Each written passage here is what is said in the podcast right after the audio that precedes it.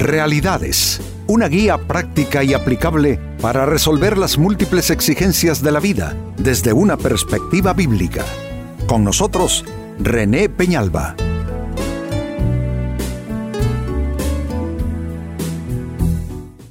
Amigos de Realidades, sean todos bienvenidos. Para esta fecha nuestro tema, no aceptes cargar culpas ajenas. Aún sin querer nosotros eh, aceptarlas, terminamos aceptando culpas que no nos corresponden y Amigos, eso cómo controla el estado de ánimo, cómo eh, roba la paz, eh, le hace ver las cosas, las situaciones, las personas como con otro lente. Y si hay algo que afecta bastante el ánimo, las actitudes y la conducta es precisamente los sentimientos de culpa. La culpa ha estado ligada al género humano desde siempre la culpa es ese remordimiento de conciencia que nos acusa y nos dice que hemos hecho algo malo, que merecemos posiblemente un castigo, etcétera, etcétera. Y saben, hay personas que pueden controlarnos y pueden manipularnos, perdón, manipularnos a través de la culpa, usando la culpa como una herramienta. Es bien fácil, amigos manipular y controlar a una persona mediante la culpa. Y uno racionalmente se dice, no, esto no tengo por qué aceptarlo, pero te queda afectando de todas maneras. Y eso es como la culpa eh, cae como un peso que mm, es que desdibuja completamente toda nuestra situación de vida. Pues este es nuestro tema, no aceptes cargar culpas ajenas. El libro del profeta Ezequiel capítulo 18 y verso 20 hace una aclaración que yo diría que es universal acerca de este asunto. Y va a poner de fondo la relación padre-hijo, eh, indicando con toda claridad que ni el hijo llevará la culpa de los errores y pecados de su padre eh, y tampoco el sentido contrario. Pues bien, dice el pasaje, todo el que peque merece la muerte pero ningún hijo cargará con la culpa de su padre, ni ningún padre con la del hijo. Al justo se le pagará con justicia, y al malvado se le pagará con maldad. Dije que esta es una declaración que tiene una, eh, una aplicación universal, porque aunque se pone esta relación padres-hijos, eh, en realidad solo es para indicar que por íntima que sea la vinculación entre las personas, por cercano que sea ese vínculo, esa relación, ninguna persona debe a ojos de Dios cargar con los pecados y las culpas que son de otra persona es que tú puedes amar a alguien, tú puedes tener un gran compromiso con alguien, tú puedes tener un gran pacto de vida con alguien, pero no puede ninguna persona cargar con culpas que no le corresponden. Esa escritura es sumamente eh, eh, imperativa en ese sentido, no admite ninguna eh, argumentación, ninguna negociación ni consideración alguna. Pues sirva la escritura para darnos la fuerza moral entonces que necesitamos, el vigor espiritual, como para determinar en nuestra voluntad y conciencia no aceptar cargas que, y culpas que corresponden a otras personas. Ahora, la realidad es lo opuesto. En la práctica lo que sucede es que muchas personas están cargando culpas que no son suyas errores que no cometieron, participaciones que no tuvieron en asuntos que quizá por la cercanía, sea esta por eh, eh, el vínculo familiar, o sea por la cercanía allá en, en, el ambiente de trabajo o en el círculo profesional en el que se desenvuelve, por la razón que sea, hay personas que terminan cargando culpas que son de otros. ¿Cómo es que eso sucede? La pregunta es, ¿cómo terminas cargando culpas ajenas? Atención a lo que viene.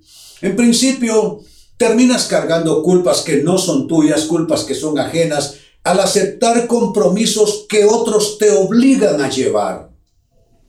Saben, el único compromiso que no tiene límite alguno en ningún sentido es el compromiso con Dios.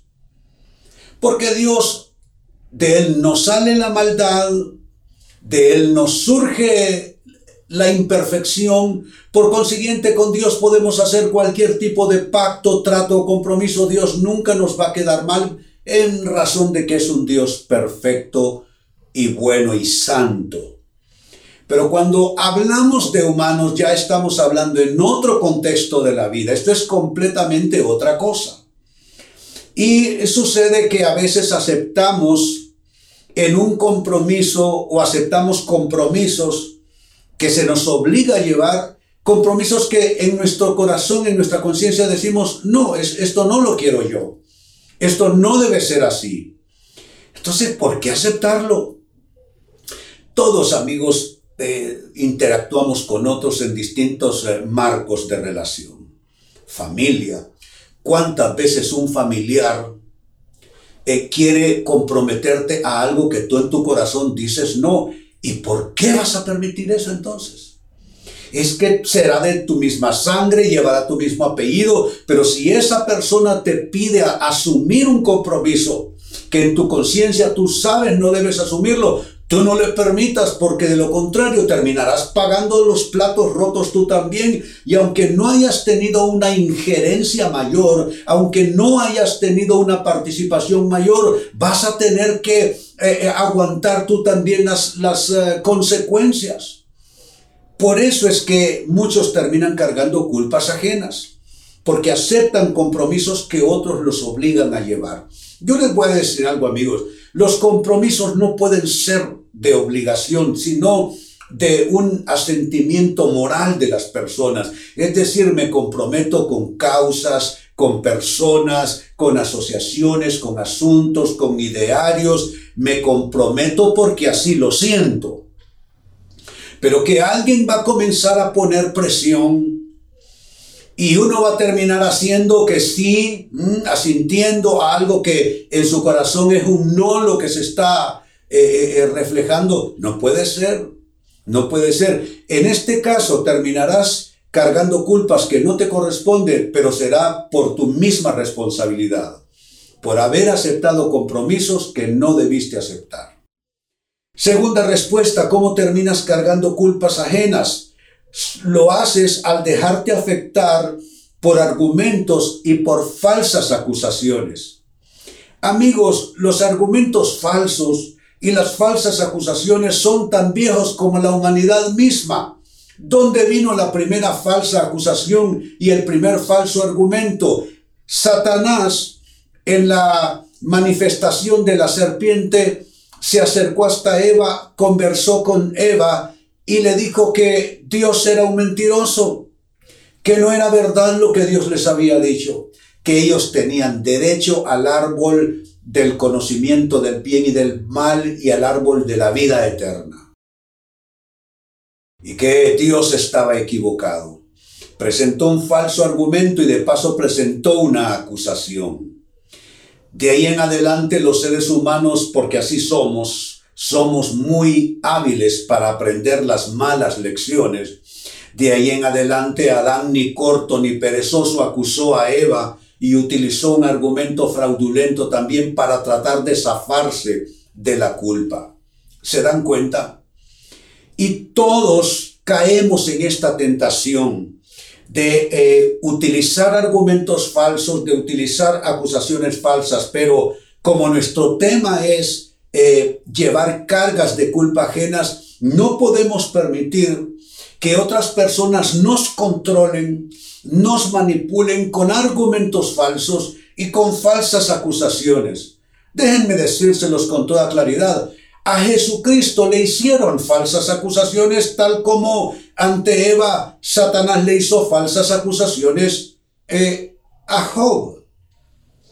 Eh, a, eh, a, Dios, perdón, respecto a Adán y Eva, Y es que estoy pensando en Job. Satanás se presentó en la corte celestial y también acusó falsamente. Dice Job, solamente te sigue y te adora y te ama porque le da buenas cosas. Quítale todo lo que tiene y verás, no te maldice Dios en frente tuyo.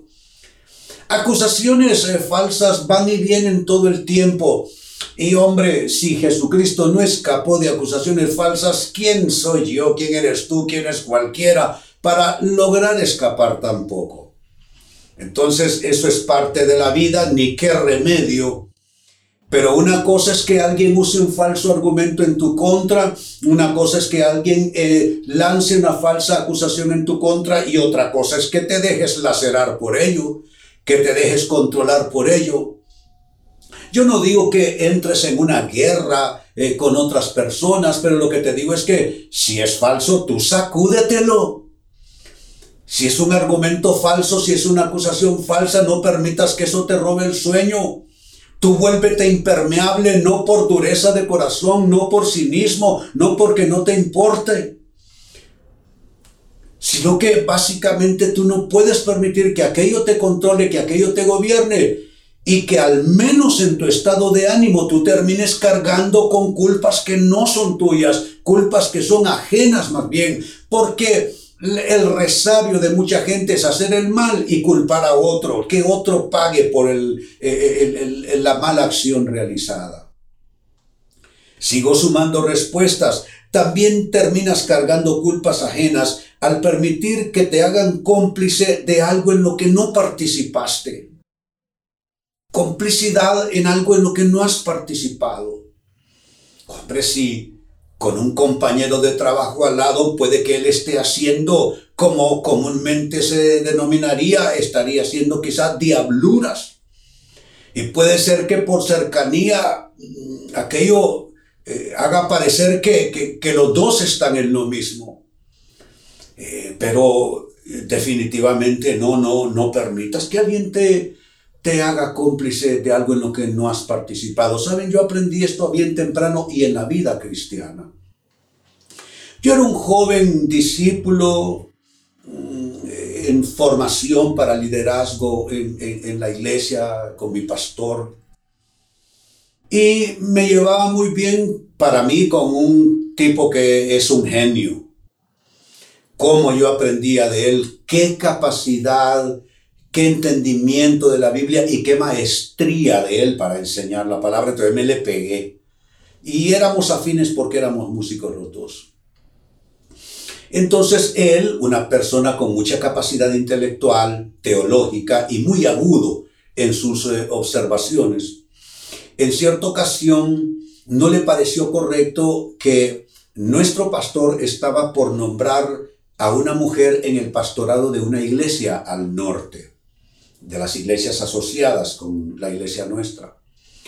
Y él me decía, y, bueno, los argumentos eran buenos porque teológicamente él era un tipo bien formado y bien capaz, o sea que no era absurdo lo que él decía.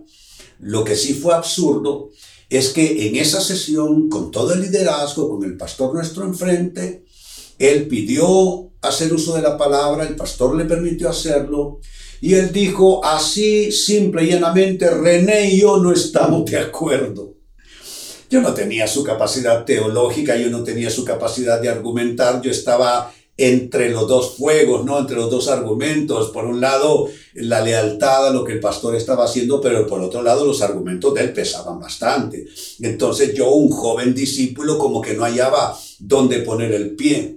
Fue una gran lección para mí porque prácticamente yo permití que me hiciera cómplice de una argumentación y no es que él estuviera mal ni que eso estuviera mal, mal estuvo que yo, sin realmente, para usar un término, comulgar con esa idea, fui presentado como parte del equipo René y yo no estamos de acuerdo.